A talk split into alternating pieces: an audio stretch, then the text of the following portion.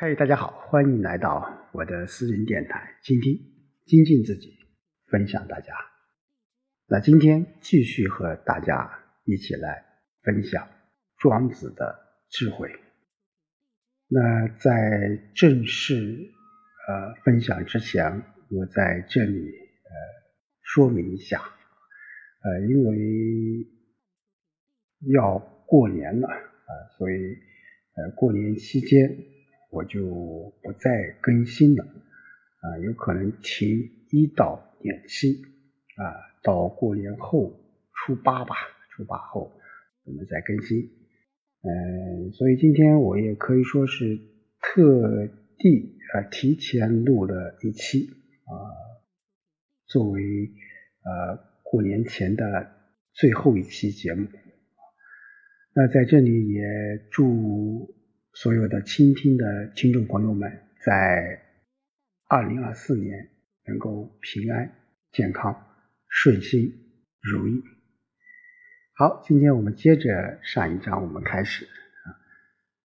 今天我们来说到这一小节呢，是说到了尧让位于许攸啊，许攸不受的一个故事。好，我们来看看原文。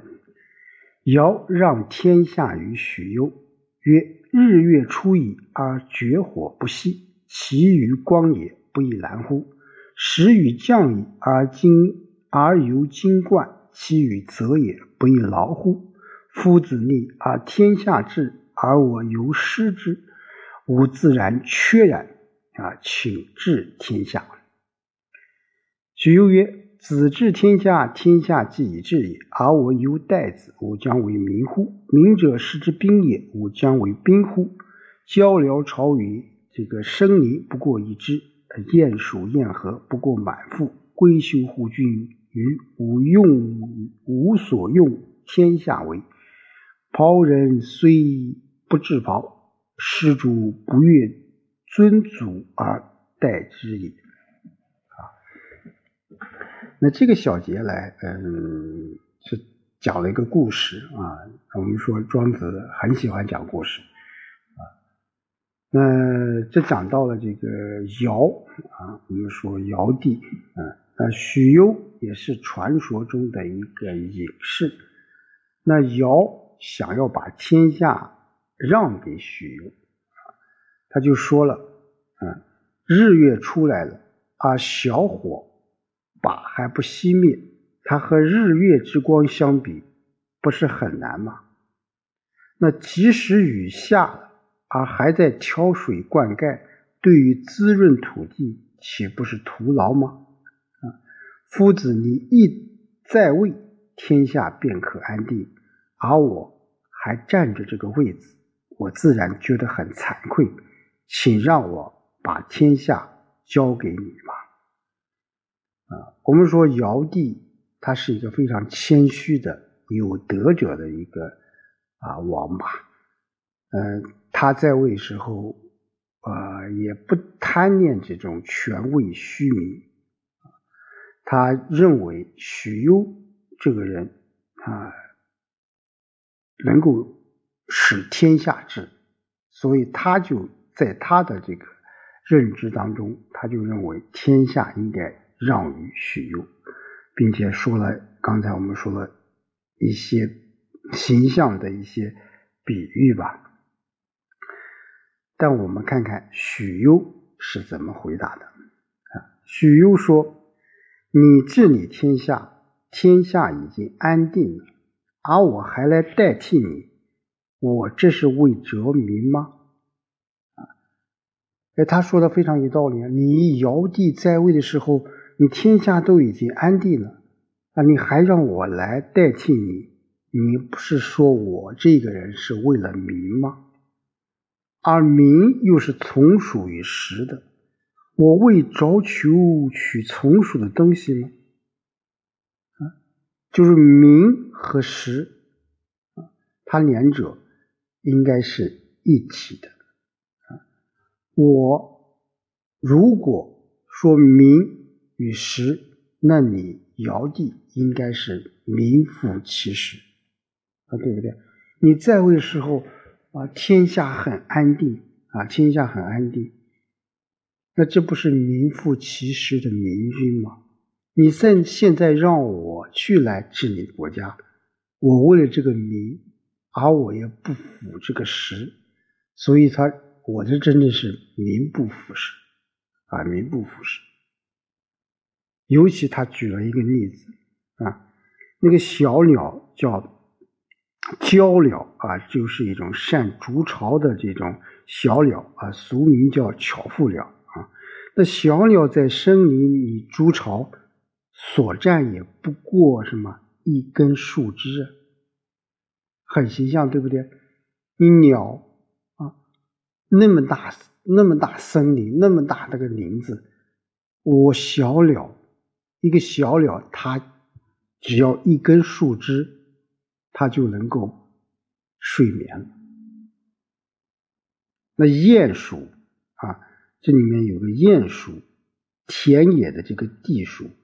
那鼹鼠到河里饮水，所需不过喝满肚子，啊，鼹鼠是一种啊小鼠啊。你想，它如果到这个河里面去喝水的话，他顶多把肚子给喝满，就这么多就可以了啊，就可以了。所以他说：“回去吧，君主，我要天下做什么呢？”啊！我要天下做什么呢？就是这里面就说到了啊，知足的智慧啊，知足智慧。我们作为一个普通人，我们之所以能够忧郁、愁苦、茫然，在很大上、很大程度上，都是由于我们欲壑难填，欲望大了啊，欲望大了。人总是为得不到东得不到的东西怎么样，很难过，很难过啊！尤其是认为自己啊，认为自己这个东西应该是我的，但到最后恰恰不是我的啊，所以他没有认识到啊，自己想要的是远远超过了自己的能力范围之内。你想想，我们现在很多人呢，啊，有一部分人就是说，对自己认识不清，啊，认为这件事情这样的东西本应该属于我的，但是他没有想到，啊，他的才能，啊，我们不能说德不配位，最起码是能不配位，就你没有这个能力来承载这份荣耀。啊，还有一部分人是什么？他在这个位置，他已经迷失了自己。他认为我在这个位置，我拥有这个权利，那我就应该享受权利给我的一切，而忘记了权利，它必须关在制度的笼子里。啊，我们现在近期的这种不是近期了，我们十十八大以来，我们的反腐。啊，就是一个很好的例子，啊，很好的例子。所以，如果这两种情况你时间久了，就人们容易就是沦为，一方面是欲望的这种奴隶，而迷失了本性，误入了歧途；另一方面，他也给我们带到了另一个方面，也可以说是。误入歧途啊！误入歧途。我们有很多一些贪官啊，我们现在看这个国家啊，监委、纪监委啊拍的一些反腐片子，在回顾那些贪官，他们回顾自己的一生，其实他们从开始也是一种啊过着平淡的生活，但是一旦他拥有了权益，一旦他站在那个位置上去，他就忘记了啊，叫鹪鸟巢于深林不过一枝，鼹鼠迎合不过满腹的这个道理。啊，这个道理。他最后啊，袍人虽不制袍，失主不悦，尊祖而代之矣。啊，这里面要要说到一个，就是，呃，庖人，就是古代啊，就是祭祀啊，祭祀就是厨师是烹不烹饪的啊，祭祀也不应该放下祭祀用具去厨房做菜做菜。那什么意思呢？就古代的祭祀啊，庖人和施主都各有使命啊，施主是主祭的人。啊，庖人就是厨师，就这两个职位，他们都是各有使命。那庖人就是说，这个厨师是要备好酒食，而施主这个主祭的人啊，要把所有祭祀的用具都放在当放的这个地方，他还要主持祭祀的仪式。也就是说，二者是有各有所长，有各司其职，啊，才能把这种。祭祀顺利的进行下去，所以厨师虽不下厨，主祭的人也不越位去代替他下厨烹调，这就是许攸的这种回答。也就是说，他拒绝了什么尧的一番好意啊。可以说，在庄子的这种眼里，那许攸就是圣人啊，世人都是钟爱这种名利啊。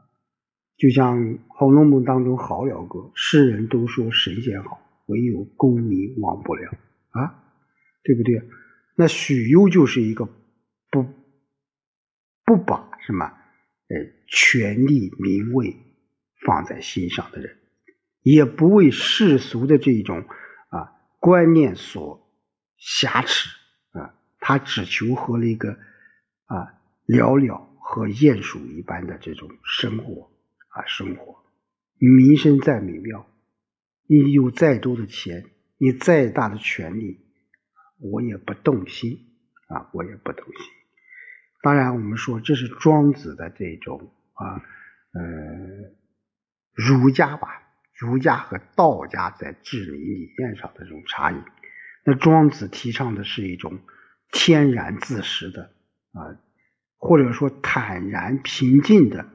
面对生活的这种沟沟坎坎、悲悲喜喜吧，就是说，人应该放下积极外物的心，这是道家认为，就安居之所，淡泊宁静，就面对一切的啊种种欲望、种种的一些诱惑的时候，我们能够淡泊宁静啊。